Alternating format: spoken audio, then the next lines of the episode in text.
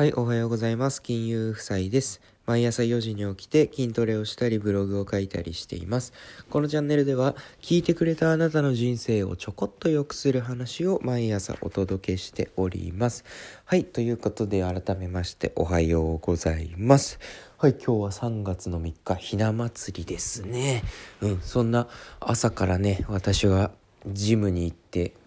バシバシ鍛えていきたいと思うわけなんですけれども、今日のお話はね、何の、何かというとですね、えっ、ー、と、まあ、銀行員っていうこともあって、皆様からですね、お金に関するいろいろな質問をいただきます。で、えっ、ー、と、そんな中でね、一つ、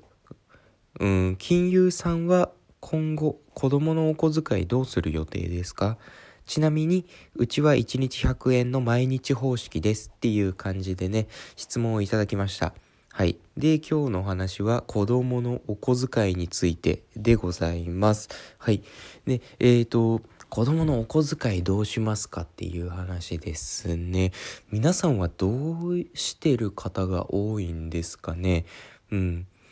質問いただいた方もですね、1日100円の毎日方式。で、子供の年齢はわからないんですけれども、まあ月にだいたい3000円ぐらいっていう感じですよね。うん。で、うちはですね、お小遣いに関しては、まあ、夫婦でですね、えー、以前から話し合って決ま決まっていることがありまして我が家のお小遣いはまあプレゼン方式にしようかなと思っておりますうん、これプレゼン方式どういうのかっていうと、まあ、あの欲しいものがあったら言ったらあげるみたいな感じのやつです。あのよく何々欲しいからお金ちょうだいみたいなねああのあの方式でいきたいと思います。ね、でえっ、ー、といくらの何々が欲しいって言ってでそれをねどうやったどうして欲しいのか何で欲しいのかで何に使うのか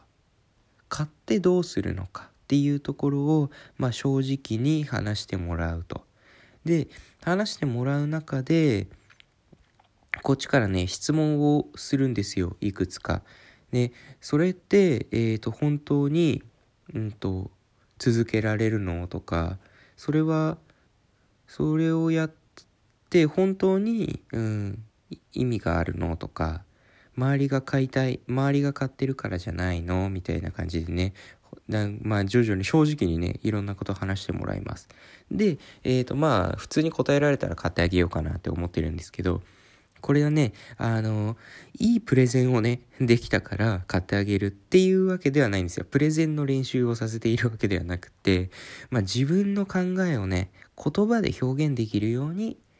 する練習をまあこういうところからねちっちゃい頃からやらせてあげようかなっていう風に思ってます。ね、あくでだからまあプレゼンできれば変える変えるっていう風なわけではないです。そもそもねあの子供って周りに影響されるじゃないですか。であのうちのね住んでる地域がねその一般的な住宅街なのでお金持ちがねいっぱい住んでるようなところじゃないんですよ。なので周りの子たちもねすごいね高いものをこう親に買ってもらったりっていうのはあんまりないと思うんです。なのであの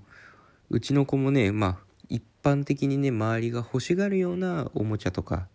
が欲しいって言うと思うのでね、うん、おもちゃやゲームなんてあれですよ。大人のねブランド物のバッグとかね洋服あと時計とかねまああとそれこそあ車とかねなんかに比べたらもうおもちゃやゲームなんて可愛いもんじゃないですか金額なんて。なのでまあ自分のね考えがまあ普通に喋れたらなるべく買ってあげようかなっていうふうには思っております。はいこれがね我が家のお小遣いどうするか問題でございますよ。でも、うん、まだねうちの子はねえ、ー、ともうすぐ3歳になるんですけれどもまだまだちょっと自分の考えがこうちゃんとね言葉ではっきりね文章として言えるわけではないのでまあこれはそうだなえっ、ー、と私は小学校高学年ぐらいからと思っていたんですけどもうんあの奥さん的には、えー、小学校3年生ぐらいからもう行けるんじゃないのっていう話をねこないついこの間しましたね。うん、なのでまあそろそろ大丈夫かなと思った時期にまあ、お小遣い制にしようかなと思います。それこそね、あの、お小遣いっていうものをね、まだちっちゃい頃って欲しがらないと思うので、うん、あっちがお小遣い欲しいっていうようになってきたらでいいのかなとも思っております。ということでございます。はい。今日のお話ね、まとめると、おこ子供のお小遣いについてのお話でございました。で、我が家は、あの、まあ、プレゼン方式にしようと考えています。何々いくらの何々が欲しい。で、それをね、なんで欲しいのか、買ったらどうするのか、何に使うのかっていうのを正直に話してもらって、まあ、普通にね、自分の考えを言葉で表現できる練習ですよ、これは。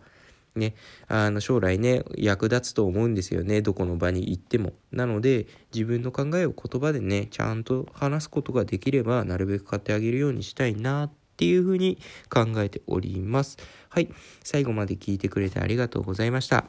今日もですね、あ、明日もですね、あなたの人生をちょこっと良くする話をお届けしていきます。はい。では今日も良い一日を。